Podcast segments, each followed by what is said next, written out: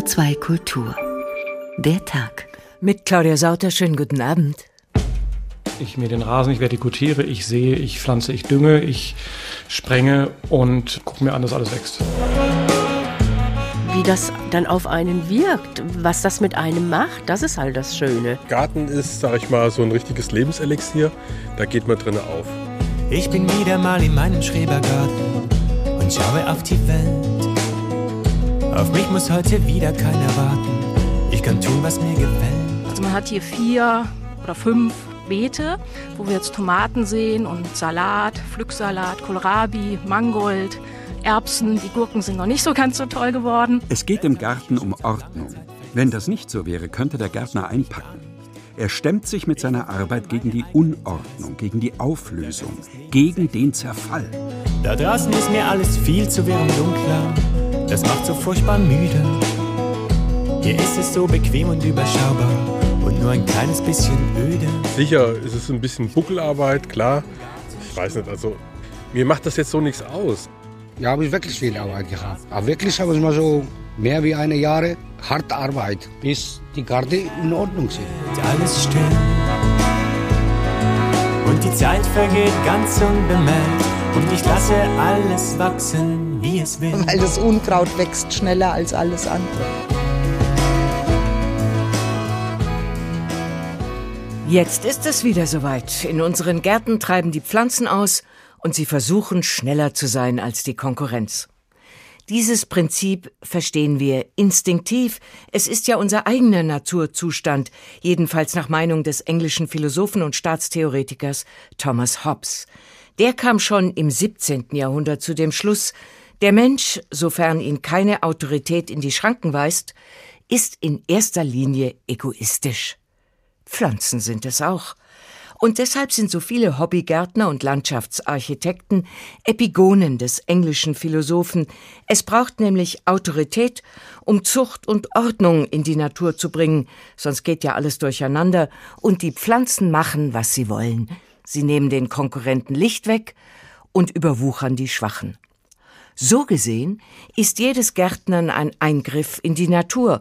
Wer harkt und häckselt, wer düngt und pflanzt, der vollzieht gewissermaßen die Grundlage jedes Staatswesens, Planung und Organisation, also die rationale Verwaltung von Einsatz und Mitteln. Daran denken wir natürlich nicht, wenn wir jetzt im Frühjahr entzückt die ersten blühenden Bäume und Sträucher betrachten, aber diejenigen, die von nun an einen Großteil ihrer freien Zeit mit dem Zupfen von Unkraut verbringen, damit die geliebten Rosen irgendwann in voller Schönheit erblühen, die wissen, der Garten ist eine Schule des Lebens, und man muss lernen, Kompromisse zu schließen, nicht jede Planung führt zum Erfolg. Mein Kollege Rainer Dachselt hat selber einen und sich mit seinem Garten verändert. Das Zupfen des Giersches. So klingt es, wenn der Gärtner sinnlos gegen das Unabänderliche ankämpft, den Giersch. Denn der wächst wo und wie und wann er will. Der Törichte reißt und hackt und gräbt, bis er keuchend umfällt. Und schon ist der Giersch wieder da. Der Weise aber lächelt und beginnt zu zupfen. Ein Blättchen nach dem anderen landet in der Schüssel und dann im Topf oder der Pfanne, wo der Giersch dem Spinat durchaus ebenbürtig ist. Das Zupfen des Giersches weist den Weg vom Krieg zur friedlichen Koexistenz. Das Hegen des Grünen. So klingt es, wenn der Gärtner versucht, eine Illusion herzustellen. Rasen. Denn nicht alles, ja sogar eher das wenigste, was grün ist, ist Gras, sondern viel häufiger Klee, Löwenzahn und Moos. Also weg damit und nachsäen, nachsehen, denkt der Törichte, bis er vor Anstrengung umfällt. Der Weise dagegen freut sich an der Vielfalt, bis sie ihn mit Gänseblümchen und Vergissmeinnicht erfreut. Dann aber lächelt er kalt und mäht, damit ein paar Tage lang alles in einheitlichem Grün erstrahlt, bis zum nächsten Gänseblümchen. Das Hegen des Grünen weist den rechten Weg zwischen Buntheit und Leitkultur. Das Fortlassen der Birne. So klingt es, wenn der Gärtner darauf versessen ist, von der verbotenen Frucht zu naschen, der Birne. Denn die ist eigentlich immer besessen vom bösen Birnengitterrost, der vom bösen Wacholder des bösen Nachbarn herüberweht. Der Törichte spritzt dann und spritzt, bis die eigenen Birnen unter die höchste Risikoklasse der Gefahrenstoffverordnung fallen.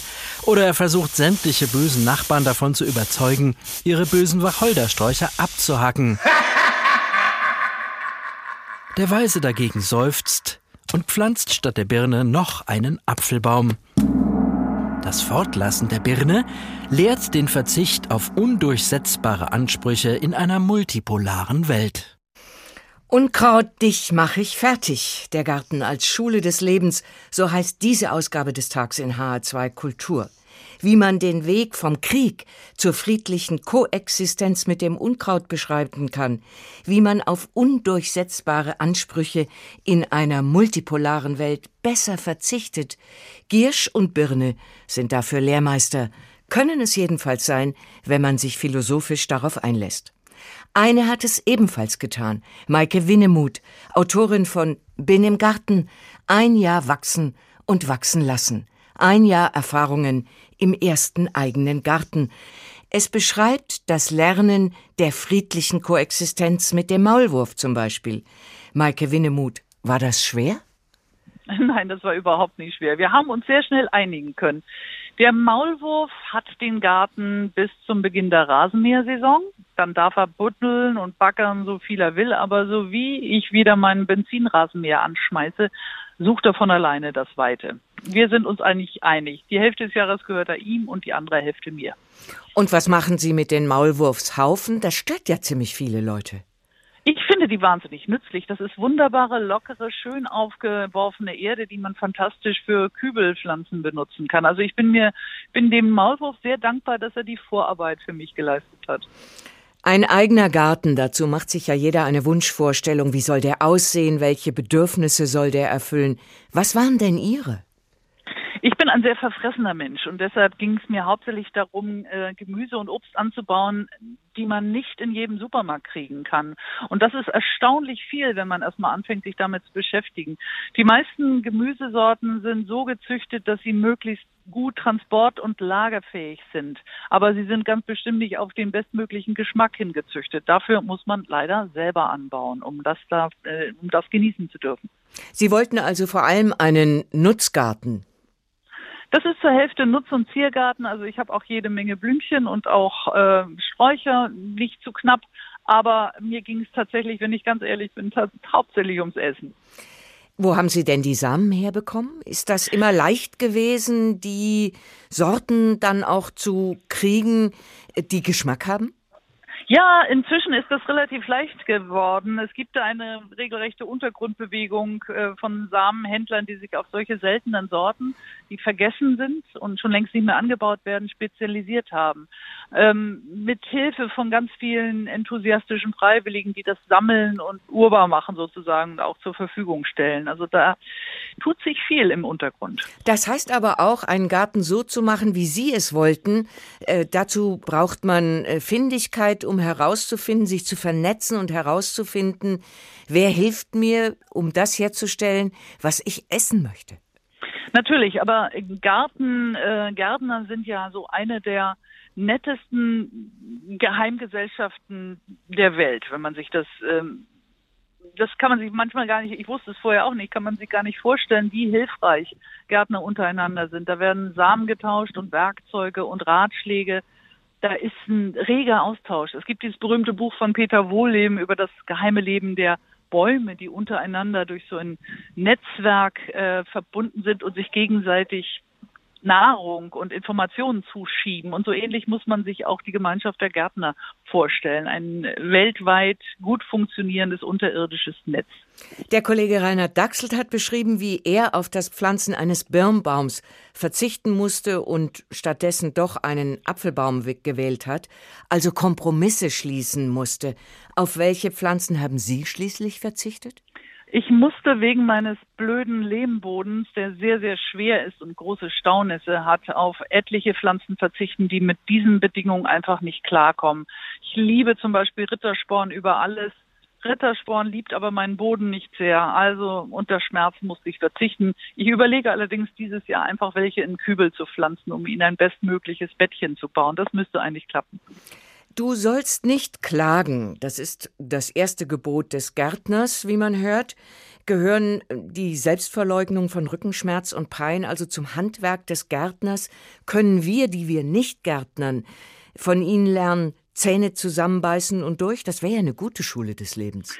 Das ist eine sehr gute Schule des Lebens, aber der Garten hat ja ohnehin viel beizubringen. Und eine der wichtigsten Lehren, die man dort ähm, mitnehmen kann, ist Geduld. Dinge gehen nicht so schnell, wie man es gerne hätte. Wir haben uns einfach angewöhnt, in dieser immer schnelleren Zeit ganz schnell Belohnungen zu bekommen für das, was wir tun. Ganz schnell Bestätigungen zu bekommen in Form von Likes oder anderen Mitteln. Und Garten lehrt einen, auf Belohnungen zu warten. Ich habe vorher zum Beispiel nicht glauben können, dass eine Möhre wirklich fünf Monate zum Wachsen braucht, vom Samen bis zur Erntereife. Und seit dieser Zeit habe ich ein absolut verändertes Verhältnis zu Möhren. Ich vergöttere sie auf Knien geradezu. Wenn sie gut schmecken. Und was ist die Beglückung des Gärtners, wenn alles so aussieht, wie er es will, wenn alles wächst, was Sie haben wollen?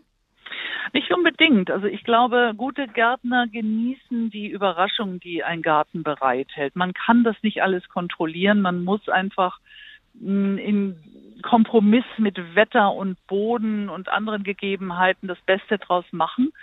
Und das Glück besteht darin, dass dann doch erstaunlicherweise mehr funktioniert, als man vorher geglaubt hat. Und noch etwas ist wahrscheinlich Glück. Man sieht alle Jahreszeiten im Garten. Ja, man erlebt das ja äh, ganz ausführlich und intensiv. Also ich habe den Eindruck, mein Gartenjahr, das ich im letzten Jahr von Januar bis Dezember in meinem Garten verbracht habe, war eines der längsten meines Lebens, weil es so divers war. Jeden Tag ist der Garten ein bisschen anders. Man geht raus, hier ist ein Blättchen entrollt, dort ist eine Blüte aufgegangen und man geht nie zweimal in denselben Ort. Und das wird einem im Garten wahnsinnig bewusst, dass jeder Tag anders ist und dass wir das Beste daraus machen können. Also es ist in jeder Hinsicht eine Schule des Lebens. Bin im Garten. Ein Jahr wachsen und wachsen lassen. So heißt das Buch der Autorin Maike Winnemuth im Penguin Verlag. Sie hören H2 der Tag, der Garten als Schule des Lebens. Das beschreibt auch der tschechische Autor Karel Čapek. Wie man Gärten anlegt. Gärten kann man auf verschiedene Art anlegen. Die beste ist die, einen Gärtner zu nehmen. Der Gärtner pflanzt dann verschiedene Stöcke, Reiser und Besen an, von denen er behauptet, dass es Ahorn, Weißdorn, Flieder vorstelle dass es Hochstämme, Halbstämme und andere Natursorten seien. Dann wühlt er in der Erde herum, kehrt das Unterste zum Obersten, drückt alles wieder glatt, macht aus Schlacke Wege, steckt hier und dort irgendein verwelktes Blatt in die Erde, von dem er erklärt, es seien Perennen. Seht den Samen für den künftigen Rasen aus, den er englisches Raygras und Knaulgras, Wiesenfuchsschwanz, Schwedenklee, Floringras nennt und geht dann fort, den Garten braun und kahl wie am ersten Tag der Erschaffung der Welt zurücklassend. Nur legt er euch ans Herz, all die Gartenerde täglich sorgsam zu gießen und, bis das Gras zu wachsen anfängt, Kies für Wege anfahren zu lassen. Allerdings sind nicht die Tschechen, sondern die Briten als begnadete Gärtner und Blumenzüchter weltweit gerühmt, und das ist kein Zufall, es war schließlich auch ein britischer Philosoph, der seine Landsleute über die Notwendigkeit einer starken, ordnenden Autorität aufgeklärt hat. Leviathan heißt sein Hauptwerk, und schaut man in britische Parklandschaften, dann sieht man überall die ordnende Hand des Gartenarchitektens, die durchgreifende Autorität des Planers. Und zu welchen Höchstleistungen britische Blumenzüchter fähig sind, das zeigt jährlich im Mai die berühmte Chelsea Flower Show in London. Gabi Biesinger war in den vergangenen Jahren immer dort. Dass es bei der Chelsea Flower Show auch mal richtig hartnäckigen Londoner Regen gibt, schreckt weder Aussteller noch Besucher. Petra Mason, gekleidet in ein altrosa Regencape mit Röschen, lacht in ihrem Verkaufsstand. Chelsea Shower Flow. It's very funny. Bei dem Wetter sagen wir dann hier Chelsea Shower Flow, ein witziges Wortspiel, Chelsea Regenguss. Petra Mason verkauft Gartenkleidung für Frauen, Garden Girl heißt die Marke und Regen fördert natürlich den Absatz von Capes und gummierten Schlapphüten. The rain poncho is completely waterproof. Hier dieses Cape ist absolut wasserdicht. Kann man sich überwerfen, wenn man schnell noch was fertig gärtnern will, wenn der Regen kommt. Denn ehrlich gesagt, bei Regen will ja niemand wirklich im Garten sein. Doch trotz optimaler Kleidung, es gibt immer weniger Gärten, in denen die Briten überhaupt gärtnern könnten, warnt die Royal Horticultural Society RHS, die Königliche Gartengesellschaft. In den vergangenen zehn Jahren seien drei Millionen Gärten zugepflastert worden, klagt zu Biggs, RHS-Generaldirektorin. 15 Millionen Quadratmeilen Vorgärten sind verloren gegangen. Wenn man Wohnstraßen entlang guckt, sieht man keine Bäume oder Blumen mehr, nur noch Asphalt und Beton. Häufiger Grund Parkplatznot. Die RHS präsentiert darum in Chelsea einen Garten, der Blumen, Büschen und Autos Platz bietet. Gardens can allow plants and cars to coexist. They can be very practical and they can be very beautiful. Everybody can do something in their front garden. Jeder kriegt in seinem Vorgarten sowas hin. Auch andere Institutionen legen sich ins Zeug, um den Fortbestand britischer Gärten zu fördern und den Nachwuchs fürs Gärtnern zu begeistern. Zum Beispiel die britische Raumfahrtbehörde. Jeremy Curtis von der UK Space Agency. Die Menschheit verlagert ihr Interesse ja immer weiter ins All. Und eines Tages, wenn wir auf den Mars fliegen, dauert die Reise allein drei Jahre. Also würden wir den Astronauten gern Pflanzen mitgeben, mit denen sie sich versorgen können. Denn jahrelang nur aus Dosen leben wollen die ja auch nicht. Die zehnjährige Amal ist sehr gespannt auf das Experiment und übt schon. Ihr Vater kauft Samen und Blumenzwiebeln, die sie ausbringt. Allerdings nichts, was irgendwann mal als Weltraumnahrung geeignet sein könnte. My dad buys seeds and I always plant them in my garden somewhere. Sunflower seeds and daffodils. Am liebsten Sonnenblumen und Narzissen. Solche Blumen sucht man vergeblich im Santibale Garten, für den Prinz Harry die Schirmherrschaft übernommen hat. Genügsame Gräser, schattenspendende Bäume und ein Holzhaus. In Chelsea kann man den Entwurf eines Gartens sehen, wie an einem Kinderheim in Lesotho entstehen soll. Prince Harry engagiert sich für die Wohltätigkeitsorganisation Santibel im südlichen Afrika, die sich um Kinder kümmert, die von HIV betroffen sind. Vom Santibel Garten ist Harry begeistert. It's kind of perfect. Er ist perfekt. Wenn mein Garten zu Hause groß genug wäre, würde ich ihn dahin mitnehmen. Der Garten erinnert mich sehr an Afrika. Viele Leute waren nie in Afrika, geschweige denn in Lesotho. Und das ist unser Weg, um etwas Lesotho nach Chelsea zu bringen.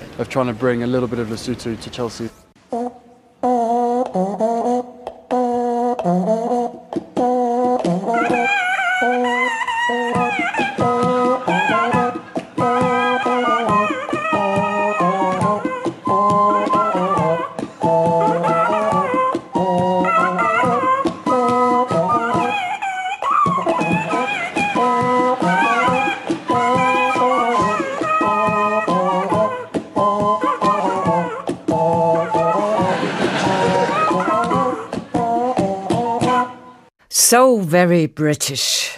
Das London Vegetable Orchestra mit einer Komposition aus Kürbissen, Karotten, Zucchini und Paprika. Das werden wir nach dem Brexit alles schmerzlich vermissen. Und jetzt mal ein Blick in deutsche Privatgärten. Was verraten die über die Eigenheiten ihrer Eigentümer, über die Vorlieben und Abneigungen jener, die sie anlegen und pflegen? Und wie öffnen sich Eigentümer für neue Ideen? Ute Ritschel, als Kulturanthropologin wissen Sie viel darüber, vor allem aber als Erfinderin der Biennale Vogelfrei, die Garten und Kunst in Darmstadt zusammenbrachte und die von 1995 bis 2015 jährlich zwei Wochen im Sommer zu sehen war, in Dutzenden Darmstädter Privatgärten. Guten Abend. Ja, guten Abend, Frau Sauter. Da gab es natürlich auch Privatleute, die ihre Gärten mit Na klar Gartenzwergen verschönt hatten. Was hat der von Ihnen eingeladene Künstler, Künstler dann mit denen gemacht? Er hat weitere Gartenzwerge dazugestellt. ja, das war Ottmar Hörl, der war in diesem Garten und ich schätze, dass es um die 100 Gartenzwerge gab und er hat ebenso viele von seinen bunten äh, Plastikgartenzwergen dazugestellt. Und was war mit dem Künstler, der in einem Darmstädter Privatgarten einen Bombenkrater gestalten wollte? Auf wie viel Begeisterung traf der? Im Grunde erstmal auf große Begeisterung, Aha. denn ja genau, weil das Haus, äh, das er sich eigentlich ausgesucht hatte, hatte einen Kriegsschaden. Dort ist auch eine Bombe reingefallen und ähm, die Besitzerin, also die Tochter der Besitzerin des Hauses, war sehr begeistert und war auch bei dem Kunstpatentreffen dabei. Als sie es dann aber ihrer Mutter erzählt hat, die ja unter dem Krieg noch gelitten hat, da hat sie gesagt, das möchte sie nicht in ihrem Garten haben. Was aber nicht heißt, dass wir keinen Bombentrichter hatten. Wir haben dann ein leeres Grundstück gefunden, auf dem wir einen Bombentrichter noch bauen konnten. Die Darmstädter Gartenbesitzer, die wurden in ihrer Aktion Kunstpaten? War denn die Freude groß, als nach zwei Wochen der heimische Privatrasen niedergetrampelt war von den vielen Besuchern? Das erforderte ja, der Garten als Schule des Lebens, Gelassenheit. Man musste sehr gelassen sein und viele tausende Menschen sind ja durch die Gärten gelaufen. Äh, wenn man mal überlegt, wir hatten äh, sag mal, etwa 40 Gärten zur Hochzeit von Vogelfrei, da sind schon wirklich viele Leute gekommen. Und die Besitzer haben das äh, wirklich mit Ruhe getragen. Sie wussten auch schon, dass es passieren wird, dass ihr wunderschöner Rasen zerstört ist. Es waren ja nicht alle Gärten so ganz gepflegt. Hm? Also ich habe auch einen wilden Garten, mich hat das nicht gestört, aber diejenigen, die wirklich wirklich ständig ihren Rasen mähen und so. Für, das war, für die war das ein größerer Eingriff. Aber die hatten natürlich andere Vorteile. Welche? Weil ja die Besucher kamen. Ja. ja, die konnten äh, Kommunikationsorte schaffen, die haben viele Gespräche gehabt. Manche Kunstpaten haben auch immer Wasser und Becher da stehen gehabt, um äh, den Gästen was anzubieten. Ähm, es gab natürlich auch ein großes bürgerschaftliches Engagement, um dabei zu sein. Es war ja dann auch eine Gruppe von Menschen, die sich entschlossen hat, ihre Gärten zu öffnen. Man war ja nicht alleine mit dem Thema und ähm, hat sich dann auch abgesprochen oder wusste von dem äh, anderen, der vielleicht nebenan wohnte, wenn man selber noch nicht dabei war, was passieren wird. Also ich glaube, keiner, keiner hat sich abschrecken lassen davon. Hm. Im Garten gestalten ja die Gartenbesitzer ihre kleine, manchmal auch etwas größere Welt nach ihren Wünschen. Gab es da in den Privatgärten, die Sie in Darmstadt gesehen haben, Gemeinsamkeiten, eine Handschrift des Eigentümers, eine Individualität, die auch für Sie ja erstmals sichtbar wurde?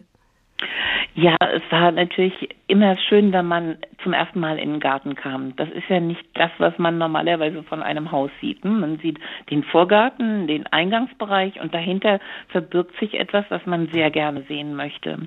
Deswegen heißt es ja auch vogelfrei. Man konnte wie ein Vogel frei über diese Gärten schweben und sich das angucken. Ähm, ich kann nicht sagen, dass es hier einen Stil gibt, hier im Komponistenviertel in Darmstadt. Also die 40 Gärten, die ich gesehen habe, da ist jeder komplett anders. Also es ist schon sehr individuell. Aber es gibt natürlich Gärten, die außerordentlich gepflegt sind, wo der Buchs ganz gerade geschnitten war und die Rosen immer perfekt geschnitten waren. Und es gibt andere Gärten, wo man einfach froh war, dass man eine Wiese hatte, wo die Kinder spielen konnten und wo auch noch das Schaukelgerüst stand. Ich würde mal sagen, es ist sicher ein Querschnitt durch die Gesellschaft wir hatten große und kleine Gärten und hatten wirklich alles vom Gemüsebeet bis zum Rasen, was man alles dort sehen konnte. Die von den Künstlern, die Sie eingeladen haben, bespielt wurden, diese Beete. Was war denn Ihr Wunsch, äh, wie Kunst und Garten miteinander in Dialog tritt? Ja, also es ist für mich immer wichtig, dass man ortsspezifisch arbeiten kann, also dass die Künstler die Gelegenheit hatten, ihre Kunstpaten kennenzulernen. Ähm, wir hatten immer einen Rundgang, äh, bei dem alle Künstler in den allen Gärten waren und die Kunstpaten zu Hause blieben. Also man, jeder konnte sozusagen seinen Kunstpaten auch kennenlernen und dann mussten sie mir zwei Gärten geben, die sie gerne wollten. Aber oft war bei dem Treffen hinterher schon klar, wer in welchem Garten sein möchte. Das heißt also, dass der Künstler sozusagen sich auch vielleicht einen geistesverwandten Kunstpaten ausgesucht hat ähm, und dadurch die Arbeit von ihm auch sehr gut zur Geltung kam. Denn die Künstler und der Kunstpaten mussten sich auch einigen, wie viel Platz kann das Kunstwerk einnehmen, wie viel Hilfe braucht der Künstler vielleicht auch von dem Kunstpaten, ist eine Leiter vorhanden oder darf ein Loch graben oder solche Sachen. Wir hatten mal einen Garten, da wurde ein Berg aus äh, Beton gemacht.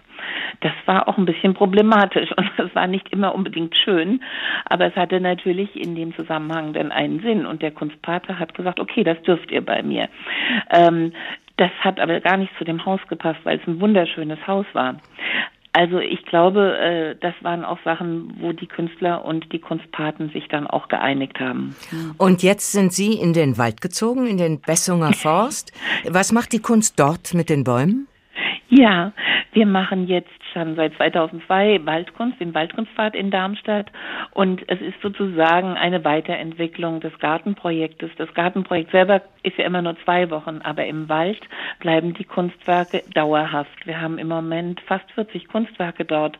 Und diese Kunstwerke verändern den Wald schon sehr. Ich komme gerade von der Führung zurück und im Sonnenschein, man ist vollkommen begeistert, was dort alles auch nach dem Winter noch wunderschön erhalten ist. Denn die Kunst an beiden Orten ist natürlich eher prozessorientiert. Wir arbeiten im Wald natürlich vor allem mit Holz. Äh, wir haben äh, Äste, Zweige, Holz aus dem Wald und nehmen Naturmaterialien, die dann auch der Vergänglichkeit anheimgestellt werden. Ute Ritschel, Kulturanthropologin und Vorsitzende des Zentrums Kunst und Natur in Darmstadt. Besten Dank.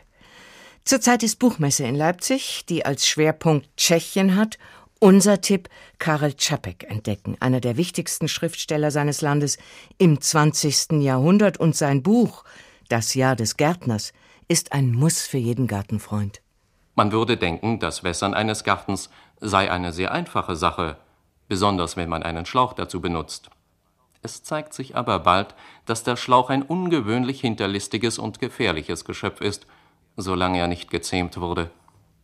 Er krümmt sich, schnellt hoch, macht eine große Wasserlache unter sich und taucht mit Wonne in den Schlamm unter, den er sich auf diese Weise schuf. Sodann stürzt er auf den Menschen los, der gießen will, und ringelt sich um dessen Beine. Man muss auf den Schlauch treten. Da aber leistet er Widerstand, windet sich einem um Hüften und Hals. Während der Angefallene mit ihm wie mit einer Riesenschlange kämpft, richtet das Ungetüm sein Messingmaul nach oben und speit einen mächtigen Wasserstrahl in die Fenster, auf die frisch gewaschenen Vorhänge. Es bleibt nichts anderes übrig, als ihn energisch beim Kopf zu packen und so weit als möglich zu strecken. Die Bestie wütet vor Schmerz und beginnt Wasser zu spritzen, freilich nicht aus dem Maul, sondern aus dem Hydranten oder aus der Mitte des Körpers. Beim ersten Mal sind drei Leute zum Bändigen nötig. Alle verlassen dann den Kampfplatz, bis über die Ohren mit Erde beschmiert und ausgiebig mit Wasser bespritzt. Was den Garten anbelangt, verwandelt er sich stellenweise in eine schmierige Pfütze, während er an anderen Stellen vor Trockenheit Risse bekommt. Tut man das täglich, beginnt in 14 Tagen Unkraut statt Gras zu wachsen. Es ist ein Naturgeheimnis, dass sich aus dem besten Rasensamen das üppigste und stachligste Unkraut entwickelt. Vielleicht sollte man Unkrautsamen aussehen, um einen schönen Rasen zu bekommen. Nach drei Wochen ist der Rasen dicht mit Disteln und anderem kriechenden oder tief in der Erde verwurzelten Unkraut bewachsen. Versucht man, es aus der Erde zu ziehen, reißt es oberhalb der Wurzel ab oder nimmt einen ganzen Erdklumpen mit. Man jätet und jätet, und hinter jedem Schritt verwandelt sich der künftige Rasen in kahle, braune Erde, wie sie am ersten Tage der Erschaffung der Welt ausgesehen haben mag. Nur an zwei oder drei Stellen bemerkt man einen grünlichen Schimmer, wie ein hingehauchter, schütterer Flaum. Da gibt es keinen Zweifel mehr. Das ist Gras. Es ist Frühjahr und da wollen alle raus ins Licht, auf den Rasen. Was machen aber diejenigen, die kein Haus mit Garten haben? Die mieten Kleingärten, Schrebergärten. Allein in Berlin gibt es mehr als 70.000 Parzellen. Und auch in München, in Köln, Hamburg und Frankfurt legen jetzt die Kleingärtner Hand an Rasen und Pflanzen. Sie gehen in die Schule des Lebens. Warum tun die das? Stefanie Mosler weiß es. Das Gartenhäuschen ist aus dunkelbraunen Schindeln, die Wege verschlungen und mit verschiedenen Steinen gepflastert. Ein bisschen englisch mutet es an. Gartendeko mit Kronen und Spitzen und nun endlich auch die ersten Farbtupfer. Und bald hoffentlich ein Blumenmeer. Ja, die Schneeglöckchen halt jetzt. Und die Winterlinge, die sind ja schon fast abgeblüht, aber jetzt kommen ja dann die Tulpen und die Osterglocken. Das kann man sich gar nicht vorstellen, wenn das alles dann wieder aus der Erde rauskommt, wie schön das ist. Karin Eichhorn ist begeistert. Ihre Vorfreude auf die Gartensaison wächst, so wie jedes Jahr im Frühling. Also der Garten bedeutet mir viel, das konnte ich früher gar noch gar nicht so abschätzen. Der ist für mich Erholung, weg vom Krach, weg vom Verkehr. Dann das Essen hier, was ich mir selber ziehe, ist einfach viel geschmackvoller und ist für mich nicht mehr denkbar ohne den den Garten zu leben. Mit ihrem Ehemann Rainer hat sie sich hier in der Johannesaue ein Refugium erschaffen. Vor 30 Jahren kamen sie durch Zufall hierher und ernteten bei ihren Freunden erst einmal nur spöttisches Gelächter. Fast hysterisch tun, wie kannst du einen Schrebergarten nehmen, ne? Sowas spießig mit Gartenzwergen womöglich auch noch. Da habe ich gesagt, Gartenzwerge lassen wir außen vor. Aber das, was hier wirklich passiert, das sind eigentlich Eindrücke, die kann man eigentlich kaum beschreiben. Die muss man selbst fühlen und erleben. Den Garten haben sie in Zonen eingeteilt aufgeteilt. Die Gemüsebeete, das Insektenhotel, die Vogeltränke oder die Abstellkammer, geformt aus Weide. Wie das dann auf einen wirkt, was das mit einem macht, das ist halt das Schöne. Dass man also ruhiger wird und mit der Natur sich mehr verbunden fühlt, auch viel achtsamer wird für die Natur. Deswegen möchte man Sonne mehr hergeben. Deshalb übernachten sie auch schon mal in ihrem Gartenhäuschen. Dafür ist es auch ausgestattet. Mit Kochecke, Besteck und Geschirr. Alles, was man für einen Kurzurlaub braucht. Inklusive eines ganz natürlichen natürlichen Weckers bei Sonnenaufgang. Ein Vogelkonzert, also unbeschreiblich. Ein Lärm war das, also es war also sowas atemberaubendes, das hat man sonst normalerweise in der Stadt nicht. Doch ist das hier nicht auch viel zu viel Arbeit? Immerhin sind beide schon Rentner. Nein, winken sie ab. Das hier sei keine Arbeit, sondern Pflege und ihr Hobby. Und dass sie das gemeinsam erleben, ist für Karin und Rainer ein großes Geschenk. Berlin ist die Hochburg der Kleingärtner und diese Kultur umfasst alle Altersgruppen. Auch da brechen die Gesetze des Lebens mit voller Wucht hinein, weil in den großen Städten Wohnraum knapp und teuer ist, meinen Investoren und Stadtplaner, man solle doch die Kleingärten beschneiden und dort bauen. Stattdessen wehren sich dagegen viele. Das sind politische Abwehrkämpfe gegen solche Ansprüche. Wladimir Kamina, Sie waren und sind nicht Teil solcher politischen Konflikte, aber Sie haben darüber geschrieben, was Sie über deutsche Kleingärten gelernt haben, zum Beispiel, dass keiner machen kann, was er will. Wie zeigte sich denn Ihnen der starke Staat in der Kleingartenkolonie? Sie hatten ja mal eine. Vor zehn Jahren hatte ich in Berlin einen Schrebergarten, also ich, wir als Familie. Um, wir haben aber nicht lange durchgehalten, nur ein Jahr, glaube ich, waren wir da. Weil, naja, weil, weil eben, äh, weil, wegen der Prüfungskommission, wir mussten ähm, wegen, äh, wie heißt es nochmal, spon wegen spontaner Vegetation mussten wir den Garten abgeben. Spontane Vegetation, beschreiben Sie uns das mal. Sie haben nicht. Spontane Vegetation. Na, so hieß es, glaube ich, in, in der, in der äh, Sprache des Kleingartengesetzes. Ah, wir, also wir hatten jetzt keine Probleme mit Vegetation. Wir wollten dort eine Art russisches Paradies ähm, schaffen mit Gänseblümchen und äh, Hühnern und alles, was dazu gehört, Sonnenblumen. Und das ging irgendwie alles nicht. Deswegen, und deswegen hat uns diese Prüfungskommission damals zu Hauptverbrechern auserkoren und, und jede Woche besucht und erzählt, was wir zu tun hätten in unserem eigentlich unserem Garten, ja. Und das wollten wir nicht. Aber diese, diese, dieses eine Jahr in der Schrebergartenkolonie war sehr ähm, doch sehr, also sehr mh, mm, fruchtbar für mich. Ich habe ein tolles Buch darüber geschrieben und das Interesse mh, entwickelt an, an dieses andere Deutschland, an, an Deutschland der Gartenanlagen. Jetzt, wenn ich lange ICE-Strecken fahre, habe ich einen ganz anderen Blick auf diese kleinen Hütten, die, die man dann aus dem Fenster sieht. Wladimir Kaminer, darf ich noch mal auf das russische Paradies zurückkommen, von dem Sie eben sprachen? Ja. Waren Sie Kleingartendissident? Ach, bei, bei uns war hier waren fast alle Dissidenten in diesem Garten. Ähm, wenn eigentlich, ich habe das auch in meinem Buch geschrieben, dass eigentlich alle ähm, Gartenfreunde Verbrecher sind, wenn man sie nur streng genug nach dem Bundeskleingartengesetz in die Zange nimmt. Da gibt es so viele Paragraphen und, und, ähm, und Vorschriften, dass man eigentlich für jeden was findet. Bei einem ist die Hecke zu hoch oder, oder zu breit, bei dem anderen äh, stehen die Nadelbäume, die er nicht haben darf. Und, und, und der dritte hat äh, mehr schön als Nutzpflanzen.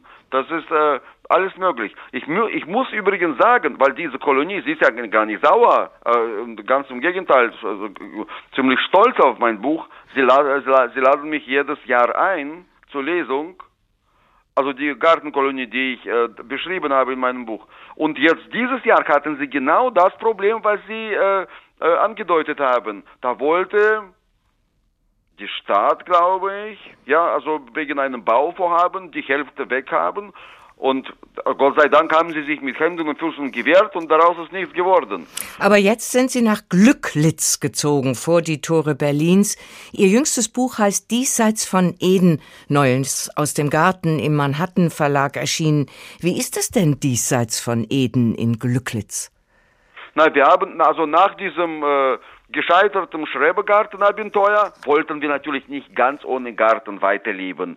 Also haben wir im Internet gefunden, 70 Kilometer von Berlin in einem kleinen Dorf, ein Haus mit richtigem Garten, ähm, ohne Prüfungskommission, wo jeder spontan vegetieren kann in jede Richtung. Und, und da, da sind wir so glücklich. Wir haben Hühner, wir haben äh, Tausende von Pflanzen. Jetzt beginnt das Gartenjahr erst. Also für mich beginnt es am, ab Montag meine letzte Einpflanzung letztes Jahr waren 120 Tannenbäume.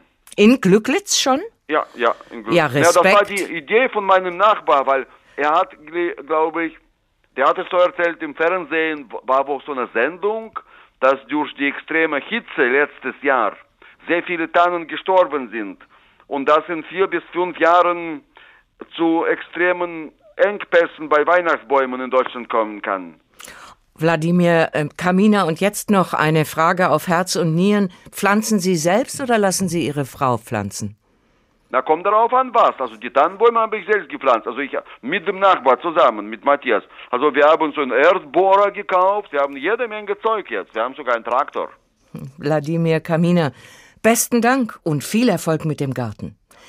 Wenn dieser die Schule des Lebens ist, dann bedeutet das auch Umgehen mit Enttäuschungen, Geduld haben, bis Neues wächst. Vor allem, wenn man, wie mein Kollege Florian Schwinn, den Garten ökologisch umgestaltet.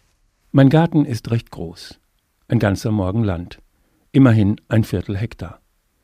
Aber mein Garten ist auch eine winzige Insel inmitten einer Agrarsteppe. Um mich herum Monokulturen. Da wird gepflügt, gedüngt und gespritzt, gemäht und gedroschen. Als ich den Garten vor fast zehn Jahren übernommen habe, da war er ähnlich ausgeräumt wie die Äcker um ihn herum.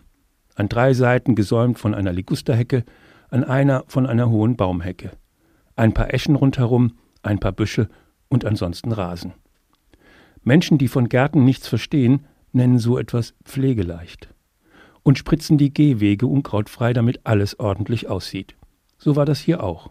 Im Schuppen fand ich das Totalherbizid mit Glyphosat und wurde es dann erstmal gar nicht los. Niemand wollte das Gefahrgut annehmen. Der erste Frühling in meinem neuen Garten war eine trübsinnige Veranstaltung. Rasenmähen, ein paar Rosen und die Hecke schneiden, mehr konnte ich nicht tun. Außer darauf zu warten, dass sich das ganze Ensemble irgendwann belebt. Das aber geschah nicht. Kaum, dass sich mal ein Vogel in den Garten verirrte, Hummeln, Bienen oder gar Schmetterlinge, Fehlanzeige. Selbst Fliegen gab es nicht.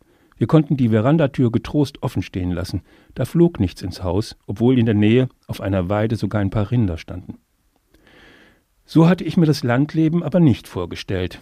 Und deshalb beschloss ich im ersten Sommer, das grundsätzlich zu ändern. Ich wollte, dass es kreucht und fleucht und singt und summt und begann deshalb eine Radikalkur. Da waren ein paar Krüppelkiefern als Gebüsch, Raus damit, wir sind hier nicht in der Heide. Da stand eine Forsythie, die im Frühjahr ganz nett geblüht hatte. Raus damit, die Forsythie ist ein giftiges Ölbaumgewächs und für unsere Bienen und andere Insekten so tot wie ein Laternenpfahl. Alles andere, was nicht blüht und für Bienen nicht taugt, flog gleich mit raus. Und der Rasen um die Büsche herum auch. Ach ja, wo wir gerade dabei sind, die Rosen mit den gefüllten Blüten, in die keine Hummel hineinkommt, die dürfen auch weg. Es gibt andere Rosen, alte Sorten mit offenen Blüten. So entstanden ein paar erste Beete. Und in die kamen heimische Stauden und Kräuter und die ersten Wildblumen. Und was zu naschen, für uns und die Vögel. Johannisbeeren, Stachelbeeren, Schwarzbeeren, Holunder, Kornelkirsche. Beim Pflanzen und Säen achtete ich darauf, dass in diesem Garten in den drei warmen Jahreszeiten immer etwas blühen würde. Am Anfang war das schwer für die kleinen Pflänzchen. Das Binnenklima auf den kahlen Beeten war dem Wachstum wenig zuträglich. Ich musste mulchen mit Grasschnitt und gehäckselten Ästen, um den Boden feucht zu halten. Ein bisschen Schatten schaffen für die kleinen, mit schnell wachsenden Kräutern wie Borretsch und Senf und wildem Salbei. Aber schon das zweite Frühjahr im neuen Garten brachte ein wenig Belohnung für die Mühe. Da suchten ein paar Hummelköniginnen nach Erdlöchern und einige von ihnen wurden fündig und blieben. Die ersten Vögel kamen nicht mehr nur zu Besuch, sondern bezogen die frisch aufgehängten Nistkästen. Heute ist mein Garten immer noch eine Insel in der Agrarsteppe. Jetzt allerdings ist diese Insel bewohnt. Der Rasen ist verwildert und durchwachsen mit Kräutern, Gänseblümchen und, ja, auch Löwenzahn. Es gibt Maulwurfshügel, weil es auch Tausende von Regenwürmern gibt. Und ja, es gibt auch Schnecken, aber dafür auch Igel und Mauswiesel und Haselmäuse. Es gibt Insekten und Schmetterlinge und wir brauchen einen Vorhang vor der Verandatür. Und ja, die Kräuter samen sich aus und wachsen mit den Gräsern um die Wette in die Ritzen der Gehwege. Der Garten ist unordentlich geworden und wächst langsam ein. Pflegeleicht ist er nicht mehr, dafür aber sehr lebendig. Auch das ein Prinzip des Lebens, der Garten als Wille und Vorstellung und als Wunsch, das Richtige zu tun. Immer mehr Gärtner versuchen durch Umgestaltung ihrer grünen Flächen auch etwas gegen das Artensterben zu tun. Professor Manfred Nikisch, ehemaliger Frankfurter Zoodirektor und Zoologe, Biologe und Fachmann für internationalen Naturschutz. Guten Abend. Na, Frau Sauter. Im Garten des Kollegen Schwinn würde ja nie Glyphosat zur Anwendung kommen. Unkrautvernichtung muss dort anders gehen. Jetzt setzen erste deutsche Kommunen in Sachsen-Anhalt auf Verbote, nicht nur in Gärten und auf Friedhöfen und rund um Garagen, sondern auch auf Ackerland. Ist das ein richtiger Schritt? Das ist ein wichtiger Schritt und das ist auch der richtige Schritt. Allein das Wort Unkräuter ist ja schon ein Unwort im besten Sinne, denn es gibt keine Unkräuter. Das sind vielleicht Kräuter, die uns stören, wenn wir eine bestimmte Nutzung mit der Fläche vorhaben. Aber wir wissen ja inzwischen erstens, was Glyphosat anrichtet und zweitens wissen wir, dass die vielen Insekten, dringend auf Blüten angewiesen sind, die man nicht unbedingt in einem durchorganisierten, kultivierten Garten hat. Wir haben in dieser Sendung der Garten als Schule des Lebens beschrieben, wie diese Schule ist, aber schauen wir mal darüber hinaus. Die Versiegelung von Flächen in Städten, die Betonierung von Plätzen, zum Beispiel in Frankfurt. Müssen nicht endlich auch Stadtplaner umdenken und was lernen über Vielfalt? Ich glaube, da tut sich schon einiges. Die Stadtplaner sind inzwischen da schon in vielen Städten ganz aufmerksam geworden. Da sind wir noch lange nicht da, wo wir eigentlich sein wollen. Und leider gibt es auch immer noch zu viele Menschen in der Bevölkerung, die denken, dass eine Wiese ordentlich gemäht sein muss. Wir brauchen da ein bisschen mehr Mut für Wildblumenwiesen und dann sind wir wirklich auf einem guten Weg. Wir haben ja eine Situation in der Agrarsteppe, die Florian Schwind gerade beschrieben hat, wo man sagen muss, jede grüne, schöne, ein bisschen verwilderte Insel ist ein Gewinn für die Menschen und für die Tiere. Am 28. März ist der Ehrentag des Unkrauts, den haben vor Jahren Gartenblogger erfunden. Sie sagen sinngemäß, das Unkraut gibt's so gar nicht, das muss rehabilitiert werden. Aber für viele Hobbygärtner ist das ja schwer, sich beispielsweise mit der Distel anzufreunden, weil Garten schön sein soll und Disteln übrigens beinharte Konkurrenten anderer Pflanzen sind. Wie haben das denn Ihre Gärtner im Frankfurter Zoo gemacht? Naja, in einem Frankfurter Zoo haben wir natürlich eine ganze Reihe von Ansprüchen, die äh, denen wir entgegenkommen müssen, etwa was die Besucher angeht, was die Sicherheit angeht. Also haben wir auch nicht unbeschränkt Platz für Wildpflanzenansammlungen, für Disteln beispielsweise. Aber wir haben beispielsweise eine Wildwiese mit Apfelbäumen angelegt, mit alten Apfelbaumsorten, um genau das möglich zu machen. Es geht natürlich nicht überall. Denn würden wir Disteln pflanzen, beispielsweise in unserem Löwengehege, da würden die nicht lange überleben und auch die Bären würden alles niedermachen. Aber etwa auf der großen Gorilla-Anlage, da lassen wir vieles einfach wachsen, denn da ist genug Platz. Wir haben vor kurzem in Bayern erlebt, wie viele Menschen sich für die Rettung der Bienen im Rahmen eines Volksbegehrens eingesetzt haben. Über eine Million Menschen hatten unterschrieben. Da ist die bayerische Staatsregierung jetzt gefordert, die muss sich mit den Bauernverbänden anlegen, mit der industriellen Landwirtschaft. Leicht wird das nicht. Aber jeder kann im eigenen Garten anfangen, was zu tun, man muss nicht auf eine Regierung warten. Wie beginnt denn Naturschutz im eigenen Garten? Im eigenen Garten kann jeder sehr viel tun. Und ich finde es ganz interessant, dass es ein Bundeskleingartengesetz gibt, das ganz genau regelt, und zwar in zwei Sätzen, was ein Kleingarten ist, und in fünf Sätzen sagt, was kein Kleingarten ist. Aber dieses Gesetz beinhaltet unter anderem auch die Vorschrift, dass dort auf einem Drittel der Fläche Lebensmittel produziert werden müssen, also Obst, Gemüse beispielsweise. Und dazu gibt es sogar ein Urteil des Bundesgerichtshofs. Also es ist alles durchorganisiert und juristisch geregelt. Aber wenn man in seinem eigenen Garten beispielsweise einen kleinen Teich anlegt, dann ist es ein durchaus wichtiger Ersatz für die vielen Kleingewässer, die sonst in der Landschaft verschwunden sind. Wenn man keine Unkrautvernichtungsmittel in Anführungszeichen einsetzt, wenn man das Gift ganz aus dem Garten raushält, wenn man meint, man müsse Schnecken etwa bekämpfen, dass man das mit biologischen Methoden gut tut und nicht etwa mit Giften, die dann auch die Igel schädigen, wenn man Wildblumen anpflanzt und zwar möglichst einheimische, das heißt auch, dass man vermeiden sollte, fremdländische invasive Pflanzen anzupflanzen, denn wir brauchen Platz für unsere eigenen Wildblumen, dann ist schon eine ganze Menge getan und in der Summe macht das durchaus was aus. Sind denn die Hortensien zum Beispiel invasive Arten, also Pflanzen, die man, die schön aussehen, äh, die man aber vielleicht besser nicht im Garten haben sollte? Nee, eine invasive Pflanze ist ja eine Pflanze, die eindringt und dann stört. Und Hortensien sind einfach schön, die breiten sich auch nicht unkontrolliert aus. Da sind manche unserer einheimischen Kräuter viel aggressiver, aber die kommen hier halt natürlich vor. Nein, nein, es gibt eine ganze Reihe von wunderschönen, schmückenden Pflanzen, wie beispielsweise die Hortensie, die keine Gefahr darstellen. Aber man sollte eben im Garten auch darauf achten, gerade jetzt im zeitigen Frühjahr, dass man Frühblüher hat, Dazu gehören, wenn man an Bäume denkt, etwa die Weidenkätzchen, damit die ersten Insekten auch Nahrung finden. Also Garten als Schule des Lebens heißt auch sich selber verändern, das eigene Bild vom Garten erweitern. Darauf hat man ja Einfluss. Darauf hat man massiv Einfluss und das brauchen wir auch. Und wir sehen ja in den Kleingartenvereinen, dass da beispielsweise schon ein Umdenken einsetzt, dass also weniger Gift eingesetzt wird, dass man toleranter ist, was alle möglichen Wildblumen angeht und so weiter. Und ja, ein Garten verändert einen auch selbst und zwar nicht nur, weil er einen müde macht durch die Gartenarbeit, sondern auch, weil man sich eben dann mit der Natur beschäftigt und mal gucken kann, was kommt denn hier, was habe ich denn da gepflanzt und was kommt daneben dran, was ich gar nicht gepflanzt habe. Noch ein Schlusswort über das Glück des Frühjahrs. Wenn man mit offenem Fenster schläft oder früh raus muss, dann hört man, was das früher auch beglückt, Vögel. Hören wir inzwischen weniger? Da gibt es ja sehr zuverlässige Untersuchungen, die nachweisen, dass eine ganze Reihe von Vogelarten seltener geworden sind bzw. ganz verschwunden sind.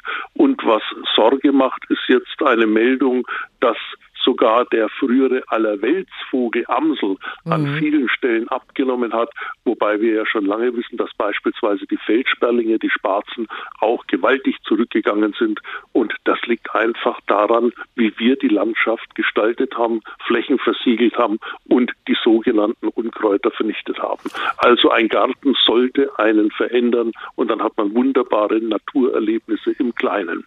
Professor Manfred Nikisch, Besten Dank und Ihnen ein schönes Wochenende. Und hier ein letztes Mal der tschechische Autor Karel Čapek, Das Jahr des Gärtners. Es ist eine gewisse Reife, ich möchte sagen, ein gewisses väterliches Alter vonnöten, um Amateurgärtner werden zu können. Überdies muss man einen eigenen Garten haben. Gewöhnlich lässt man ihn von einem Berufsgärtner anlegen und denkt, dass man nach getaner Arbeit in den Garten gehen kann, sich über die Blumen freuen und dem Zwitschern der Vögel lauschen werde. Eines Tages setzt man selbst mit eigener Hand eine Blume ein. Ich tat das mit der Hauswurz. Dabei dringt durch einen Riss in der Haut oder sonst irgendwie etwas Erde in den Körper und verursacht eine Vergiftung oder Entzündung. Kurzum, der Mensch bekommt das Gartenfieber.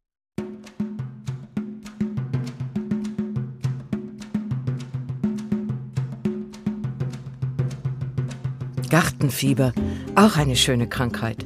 Das war der Tag. Mein Name ist Claudia Sauter. Schönen Abend noch.